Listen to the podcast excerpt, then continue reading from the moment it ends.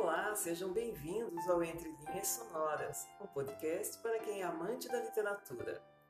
Eu sou Andréa Visoto e convido vocês para ouvirem e curtirem os melhores romances, poemas, contos, textos filosóficos e muito mais.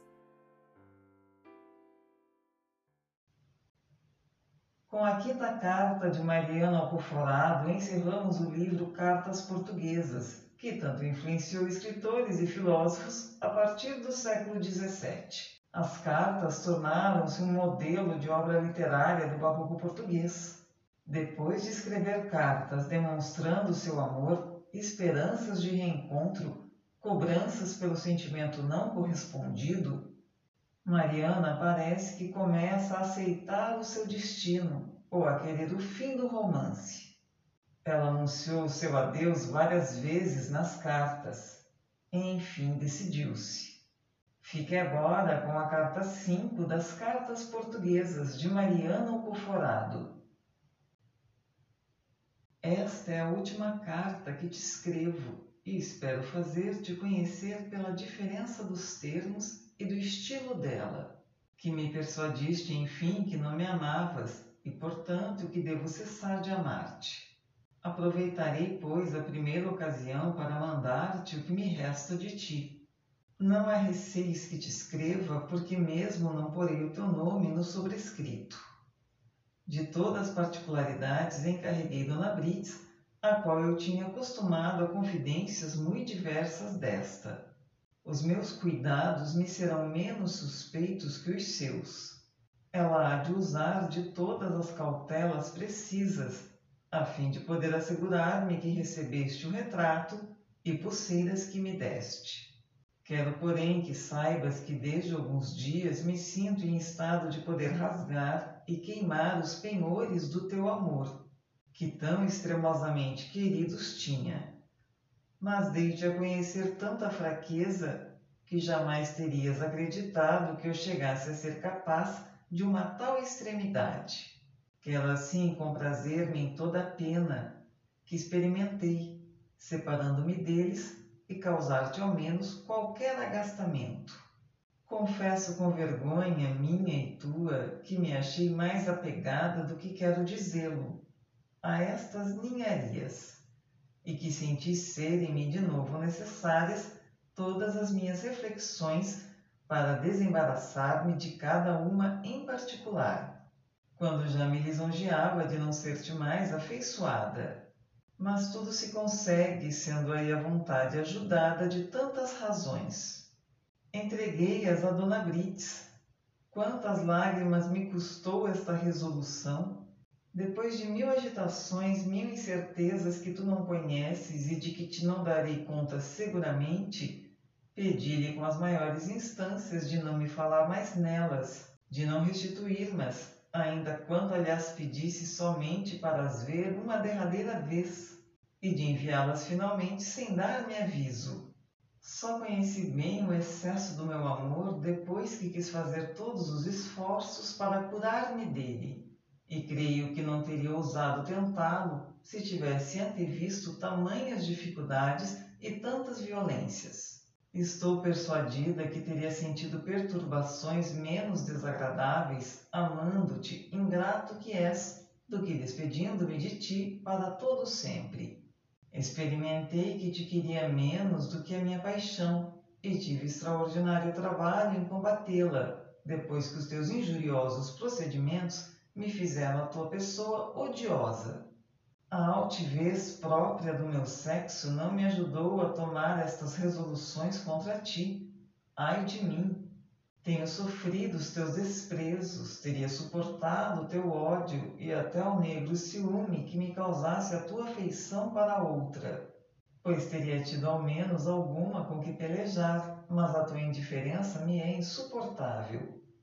As tuas impertinentes protestações de amizade e os ridículos cumprimentos da tua última carta me fizeram ver que tenhas recebido todas as que te escrevi, que não moveram no teu coração nenhuns afetos e que todavia as leste. Ingrato, tal é ainda minha loucura que me desespero por não poder lisonjear-me que elas não chegassem até aí ou que não te fossem entregues. Detesto a tua lhaneza. Porventura tinha-te pedido de me participares singelamente a verdade? Por que me não deixavas as ilusões da minha paixão? Bastava não me escrever, eu não procurava ser alumiada e desenganada. Não é grande desdita minha quando vejo que não pude obrigar-te sequer a usar de alguma precaução para continuar a trazer-me em doce engano, e que assim não sei mais como desculpar-te? Sabe, pois, que percebo enfim seres indigno de todos os meus sentimentos e conheço todas as tuas ruins qualidades. Porém, se tudo quanto obrei por amor de ti pode merecer que des alguma, ainda que tênue atenção ao favor que imploro, conjuro-te de não me escrever mais e de ajudar-me a perder inteiramente de ti a memória. Se levemente mesmo me afirmasses ter sentido algum pesar lendo esta carta, talvez te acreditaria, e talvez também a tua confissão e o teu consentimento me causariam despeito e ira, e tudo isto poderia atear em mim de novo a chama. Não te embaraçes, pois com a minha conduta derrubarias todos os meus projetos de qualquer modo que te quisesses ingerir neles. Não quero saber o sucesso desta carta. Não venhas perturbar aquele estado para o qual me disponho Parece-me que podes estar satisfeito dos males que já me causas, qualquer que fosse o teu primeiro intento de fazer-me desgraçada.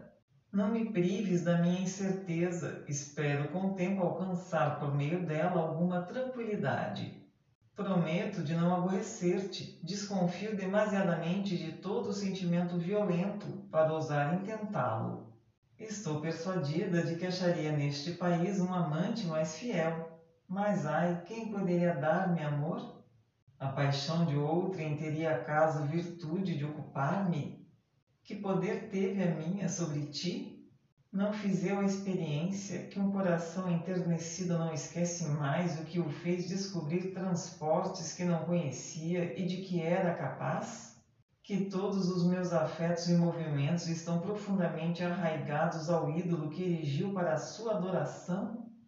que as suas primeiras feridas não podem ser nem cicatrizadas nem extintas? Que todas as paixões que lhe oferecem socorro e com todas as suas forças tentam enchê-lo e contentá-lo, lhe prometem vanmente uma sensibilidade que não recupera mais? Que todos os prazeres que procura, sem desejo de os encontrar, não servem senão para convencê-lo que nada lhe é tão caro como a lembrança das suas penas? Para que me fizeste conhecer a imperfeição e desagrado de uma paixão que não deve durar eternamente e os infortúnios que acompanham um amor violento quando não é recíproco?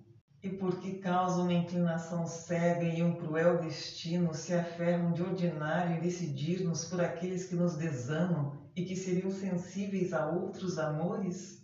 Quando mesmo eu pudesse esperar qualquer distração e recreio de uma nova afeição, em encontrar um homem sincero ao qual me aliasse, tenho tanto dó de mim que faria muito escrúpulo de pôr o mais ínfimo de todos no estado de miséria que me reduziste, e ainda que eu nenhuma obrigação tenha de poupar-te, não poderia resolver-me a exercitar sobre ti uma vingança tão cruel, no caso mesmo que ela dependesse de mim, por uma mudança que não prevejo. Procuro atualmente desculpar-te, e compreendo perfeitamente que uma religiosa é, em geral, pouco amável. Contudo, parece que se os homens fossem suscetíveis de razão na escolha que fazem, deveriam antes namorar-se delas do que das outras mulheres. Nada as estorva de pensar constantemente na sua paixão. Nenhuma das mil coisas que nos séculos servem de ocupação e divertimento as distraem. Parece-me que não deve ser muito agradável ver as damas que amam sempre distraídas por mil bagatelas, e que é preciso ter bem pouca delicadeza para sofrer, sem uma desesperada impaciência, que eles falem tão somente de assembleias, atavios e passeios. Eles estão expostos incessantemente a novos ciúmes, sendo elas obrigadas a obsequiosas atenções, a complacências e conversações infinitas. Quem pode assegurar-se de que em todas estas ocasiões não sentem algum deleite e de que suportam todos os deveres de seu estado com extremo enojo e nenhum consentimento? Ah, quanto devem elas desconfiar de um amante que lhes não pede contas bem exatas de tudo, que acredita facilmente, sem inquietação, quanto elas dizem, e que com muita confiança e tranquilidade as vê sujeitas a todas essas obrigações? Mas não pretendo provar-te com boas razões que devias amar-me. Estes meios são péssimos, e outros muito melhores empreguei eu que me não aproveitaram. Conheço demasiadamente qual é a força do meu destino para diligenciar superá-lo. Hei de ser infeliz toda a minha vida. Não era eu quando te via todos os dias? Morria de susto de que não me fosses fiel. Queria ver-te a cada instante, o que não era possível. Perturbava-me o perigo a que te arriscavas, entrando neste convento. Não vivia quando estavas no exército. Desesperava por não ter mais formosura e ser mais digna de ti. Murmurava contra a mediocridade da minha condição. Imaginava muitas vezes que o amor poderia de algum modo prejudicar-te. Julgava, a meu parecer, que não te amava suficientemente. Atemorizava a minha ira dos meus parentes contra ti Estava, enfim, em um estado tão lastimoso como aquele em que presentemente me acho. Se me tivesses dado algumas provas da tua paixão, depois que estás ausente de Portugal, teria feito todos os esforços para sair também dele, e disfarçado em outros trajes, ir encontrar-me contigo. Ai, que teria sido de mim se depois de ter chegado à França, tu ali de mim nenhum caso fizesses? Que desordem! Que desatino, que cúmulo de vergonha para minha família, que tão cara me é depois que te não amo. Bem vês que a sangue frio conheço que era possível chegar a ser ainda mais miserável e mais digna de comiseração do que eu sou. E que ao menos te falo uma vez, na vida do bom siso. Quanto a minha moderação te será grata, quanto ficarás contente de mim, não quero sabê-lo, já te pedi de não tornar a escrever-me e de novo te suplico com a maior instância o mesmo. Acaso nunca fizeste alguma reflexão sobre o modo por que me tens tratado? Não te vem ao pensamento jamais as muitas obrigações que me deves, com preferência a todas as pessoas do mundo? Amei-te como uma louca, que desprezo tinha para todas as coisas. O teu procedimento não é de um homem honrado, a não teres tido aversão natural para mim, era forçoso que me amasses descomedidamente. Deixei-me encantar por qualidades muito medíocres. Que obraste tu jamais que houvesse de agradar-me? Que sacrifícios me fizeste? Não correste após mil divertimentos? Descontinuaste porventura o jogo e a caça? Não foste tu o primeiro a partir para o exército? Não foste o derradeiro a de lá voltar? Expuseste ali loucamente a tua vida, apesar de haver-te rogado tanto de a poupar por amor de mim. Não procuraste com diligência os meios de estabelecer-te em Portugal, aonde eras estimado. Uma carta de teu irmão decidiu-te a partir, sem a menor hesitação, e não soube eu que durante a viagem conservaste a mais alegre disposição? Forçoso é confessar que tenho obrigação de aborrecer-te mortalmente. Ah, eu mesma carreguei todas as minhas desgraças. Acostumei-te logo no princípio a uma grande paixão com demasiada candidez. E é necessário artifício para ser amada. É necessário procurar com destreza os meios de inflamar. O amor por si só não chama amor. Pretendias que eu te amasse, e como tinhas formado este desígnio, estavas resoluto a empregar todos os expedientes para conseguir o teu intento, até mesmo a amar-me deveras, se necessário fosse. Mas cedo conheceste que podia sair bem da empresa, sem te deixar levar de amor por mim, e que esta paixão era escusada. Que perfídia, cuidas tu que pudeste impunemente enganar-me, Declaro-te que, se por algum acontecimento fortuito voltares a este país, eu mesma te entregaria a vingança dos meus parentes. Vivi muito tempo em um abandono e em uma idolatria que me horrorizam, e os meus remorsos perseguem-me com um rigor insuportável. Sinto vivamente a vergonha dos crimes que me fizeste cometer e falta-me, ai de mim, a paixão que me estorvava o conhecimento da enormidade deles. Quando deixará o meu coração de ser dilacerado? Quando me verei livre deste embaraço cruel? Contudo, creio que não te desejo mal algum e que me resolveria consentir que fosses feliz.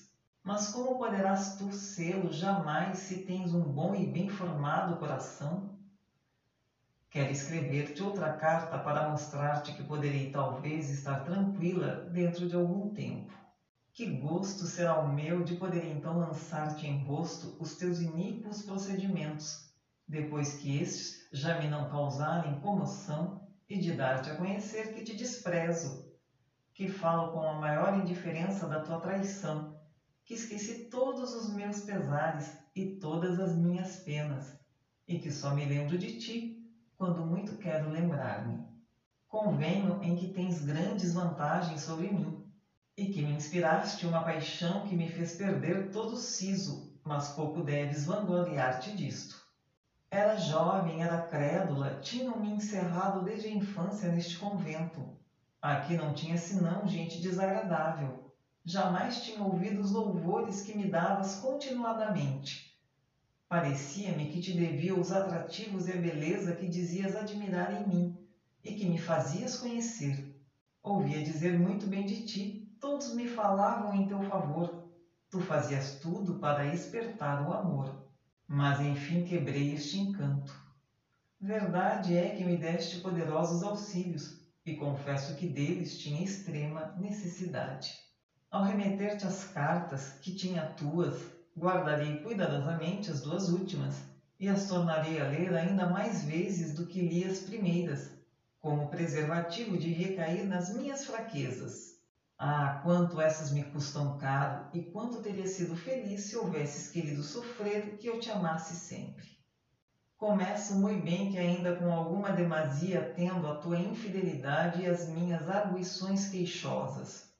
Mas recorda-te que eu me tenho prometido um estado mais sossegado e que hei de alcançá-lo ou hei de tomar contra mim alguma resolução violenta, cujo êxito conhecerás sem muito desprazer mas de ti nada mais quero. Sou uma insensata em repetir-te as mesmas coisas tantas vezes. É necessário deixar-te e desviar de ti para sempre o pensamento. Creio mesmo que não tornarei a escrever-te. Acaso tenho obrigação de dar-te exata conta de todos os diversos movimentos do meu coração? E assim encerramos mais um episódio de Entre Linhas Sonoras, o podcast para os amantes da literatura. Nos encontraremos na próxima semana. Aguardo vocês. Até lá!